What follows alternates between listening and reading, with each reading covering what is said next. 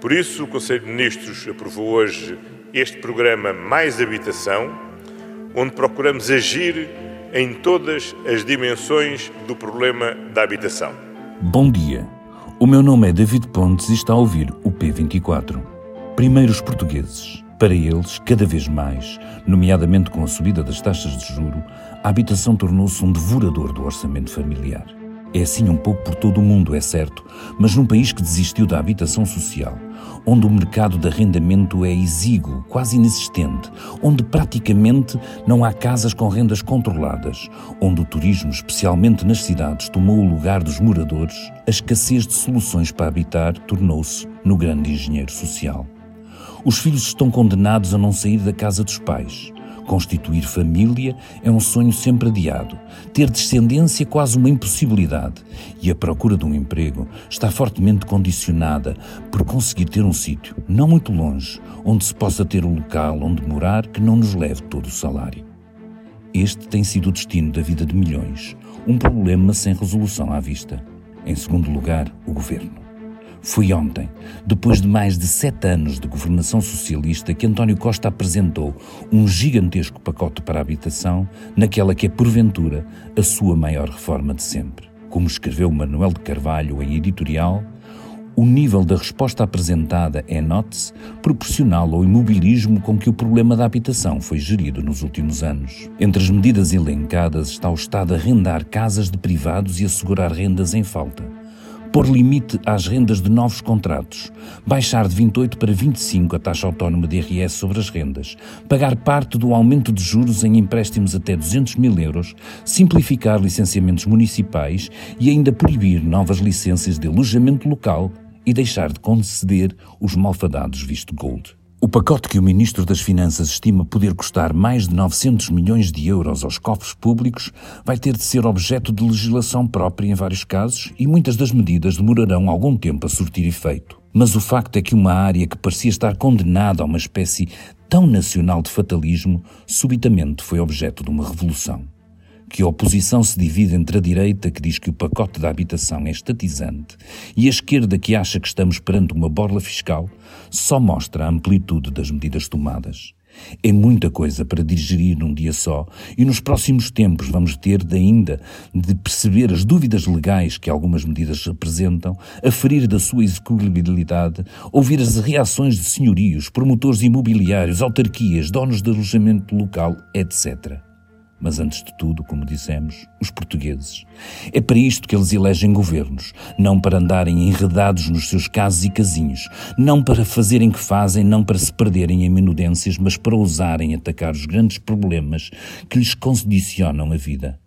Foi isso que ontem, num momento raro nos últimos tempos, o governo de António Costa fez. Se o passo vai na direção certa, caber-nos a avaliar, mas que foram dados passos, isso sim, é certo. Para nos ajudar a perceber melhor tudo o que ainda ontem foi anunciado, o Ruben Martins vai estar à conversa com o jornalista de economia Rafaela Burdelvas, que não tirou os olhos do anúncio governamental. Tenham um bom fim de semana. Viva David, isso mesmo, comigo a Rafaela Burdelvas, que hoje nos vai falar sobre este novo pacote do governo para resolver a crise da habitação. Ou pelo menos atenuá-la. Vamos ver como é que corre. Rafaela, que medidas é que são estas que António Costa apresentou nesta quinta-feira? Isto é um pacote legislativo de várias medidas e são medidas que se pode dizer que são muito mais radicais do que aquilo que os governos de António Costa alguma vez propuseram para dar resposta à crise habitacional. Pela primeira vez desde que António Costa é Primeiro-Ministro, há aqui uma verdadeira intervenção estatal no mercado privado, por exemplo, através da regulação de rendas, ainda que essa regulação seja bastante limitada no seu alcance, ou através do combate ativo a fenómenos que, como já tem vindo a ser comprovado, contribuem para a redução da oferta e para o aumento dos preços, por exemplo, com a proibição de novas licenças de alojamento local ou com o fim do programa dos vistos gold. Uh, respondendo ao que me perguntas, diria que este pacote, que tem um custo de 900 milhões de euros, pode dividir-se em quatro ou cinco grande, grandes áreas, digamos assim. Uma das principais áreas é do mercado do arrendamento. Há várias medidas aqui. Eh, desde logo, o, o governo uh, quer fazer com que o Estado passe a assumir um papel de senhorio. Uh, e vai fazer isso através de duas medidas. Uma delas é uh, através do arrendamento a privados e posterior subarrendamento dessas mesmas casas a famílias. Isto para quê? Para dar confiança aos senhorios, colocando o Estado como intermediário e assegurando que não há um incumprimento de rendas, porque quem pagará as rendas diretamente uh, aos proprietários é o Estado. E depois, o Estado vai também dar uma garantia de dívida aos proprietários, ou seja, quando houver um incumprimento de rendas por mais do que três meses, o Estado intervém e paga as rendas em falta diretamente aos senhorios, ao mesmo tempo que passa a ser ele, o Estado, a cobrar esses montantes aos inquilinos em dívida. Temos ainda dentro do, da, da, área do arrendamento eh, alguns apoios diretos. Vai ser criado um subsídio de renda que vai ter um valor máximo de 200 euros para famílias que fiquem com uma taxa de esforço superior a 35% e ao mesmo tempo o programa Porta 65, que hoje é dirigido só a jovens até aos 35 anos, vai ser alargado um, a outro, outros universos, nomeadamente famílias monoparentais e famílias com quebras de rendimentos de 20%. Depois tens a parte do acabar com os vistos gold. Então, essa é uma área que é mais dedicada ao um, um combate ativo uh, a alguns fenómenos que impactam negativamente o setor da habitação. Aqui temos, como dizes, uh, a eliminação dos vistos gold. Não foram dados grandes detalhes sobre esta medida. Uh, sabemos que eles vão ser eliminados de imediato e sabemos que os vistos que já existem a sua renovação vai ser mais difícil, mas ainda não há grandes uh, detalhes sobre isso. Em relação ao alojamento local, há várias medidas, não é apenas uma. Aquela que é mais imediata uh, é que vão ser uh, proibidas as novas licenças, exceto para o alojamento rural em zonas do interior do país, e ao mesmo tempo as licenças já concedidas vão passar a ser reavaliadas a cada 5 anos, a começar em 2030. O que é que isto significa? É que abre-se aqui uma porta para a revogação de licenças uh, que já existam nos casos em que se considere que já não se justifica a existência dessa licença. Mas mais uma vez não estão aqui definidos critérios, não sabemos o que é que vai poder levar à revogação dessas licenças. Ao mesmo tempo, ainda no alojamento local, vão ser criados incentivos fiscais para que os proprietários retirem as casas do alojamento local e as coloquem no mercado de arrendamento habitacional e, por outro lado, é criada uma contribuição extraordinária sobre os imóveis que se mantêm no alojamento local, ou seja, é um incentivo para que as pessoas não deixem as casas neste setor. Em qualquer dos casos, há algumas dúvidas em relação a uma possível inconstitucionalidade quando estamos a falar de a mexer no toca à propriedade privada, há sempre algumas reservas. Que reservas são essas, Rafaela? Uh, há aqui várias questões, já foram levantadas um, pelas associações dos vários setores, já foram levantadas pela oposição, do lado da direita. Existem em relação ao alojamento local, porque trata-se de uma intervenção numa atividade económica privada, mas existe especificamente em relação a outra medida que eu ainda não tinha referido, que também está dentro de, da área do arrendamento, que é uh, a criação de um regime de arrendamento compulsivo, que foi um nome pomposo que o governo uh, encontrou para se referir basicamente à requisição de casas devolutas e desocupadas.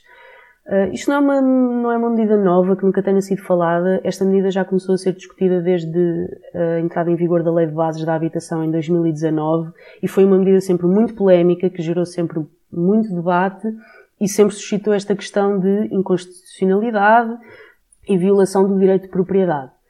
A verdade é que ela existe mais ou menos dentro da Lei de Bases da Habitação desde 2019, mas nunca foi regulada. E agora o que o Governo faz é abrir caminho para criar normas para regular essa requisição de casas quando elas estiverem devolutas, quando estiverem desocupadas e quando, sobretudo em áreas de maior pressão urbana, sejam necessárias para aumentar a oferta uh, habitacional. Não sabemos como é que isto vai funcionar. Sabemos que de facto pode colocar-se aqui a questão de violação do direito privado. A isso uh, o Primeiro-Ministro já respondeu, respondeu durante a conferência de imprensa, respondeu agora durante uma entrevista, que há vários direitos que se sobrepõem e um deles é o direito à habitação, que é aquele que está aqui em causa para a aplicação desta medida. Sabemos também que este pacote, como, como disseste, tem sido alvo de várias críticas. Até que ponto é que o Estado não está a criar uma camada de problemas em cima de um mercado que já tem muitos problemas? Ou, pelo contrário, António Costa está seguro que este programa é efetivamente a solução de que o mercado precisa neste momento para se endireitar, uma vez que está, está numa onda muito especulativa, como bem sabemos? Eu acho que as críticas que estão a ser feitas, sobretudo do lado da direita e sobretudo do lado uh, empresarial, são críticas que também já são feitas há muito tempo. No fundo, e de uma forma muito simplista, uh, o que dizem é que com mais intervenção do Estado e com mais regulação, os proprietários vão assustar-se e não vão querer colocar as casas no mercado porque não vão querer sujeitar-se a estas regras e na prática o que isso significa é que haverá menos oferta e não mais oferta. Mas a verdade é que não existe uma regulação do mercado. Estas críticas são feitas a um mercado que na realidade nunca foi regulado. Aliás, foi o que o próprio Primeiro-Ministro disse. As rendas são livres, são absolutamente livres, desde 1985. Disse ele que foi a altura em que se começou a criar um, o atual regime do arrendamento urbano.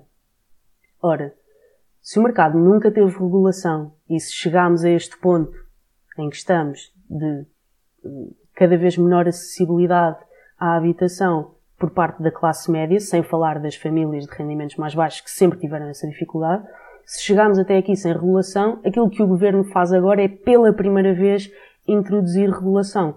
Pela primeira vez, vai de facto haver uma intervenção estatal no mercado privado. Se isso vai ter um efeito positivo ou negativo, é claro que eu não consigo dizer.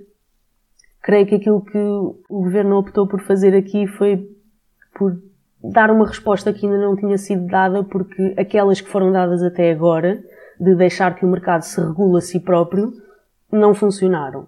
Deixar que o mercado se regule a si próprio fez com que as rendas subissem e fez com que os preços de venda das casas subissem sem qualquer travão, sem qualquer limite, para níveis que são completamente incomportáveis. Portanto, a partir daqui, coloca-se um travão. O parque habitacional público em Portugal é dos mais pequenos da Europa. Uh, foi apresentada alguma medida ou foi apresentado algum programa para aumentar o número de habitações disponíveis deste parque público uh, de habitação? Sim, uh, embora essa já não seja propriamente uma, uma meta nova. Um, já desde 2017, quando António Costa já era Primeiro-Ministro, em anteriores governos, que o Governo estabeleceu como, como objetivo que quer aumentar o parque público habitacional dos atuais 2% do, do mercado total para 5%. E têm sido implementadas várias medidas nesse sentido, um, e uma das principais é promover programas em que o IRU, que é o instituto que, que gera a habitação pública, um, compra imóveis e dessa forma aumenta o parque habitacional público. A verdade é que até agora isso não tem surtido grande efeito. Uh, não há dados oficiais uh, mais recentes, mas tanto a Ministra da Habitação como o Primeiro-Ministro continuam a referir-se aos 2% como o valor atual. Portanto, não parece que tenha havido grandes progressos desde então.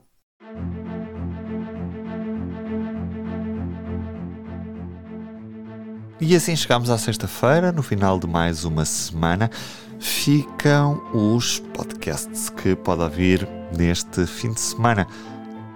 Domingo, mais um Grandes Leituras, com a leitura de um texto que sairá no P2 desta semana. E de ontem está disponível o Poder Público, a análise à semana política pela secção de política do público. Eu sou Ruben Martins, comigo hoje David Pontes e Rafaela Burde Relvas. Tenham um bom fim de semana.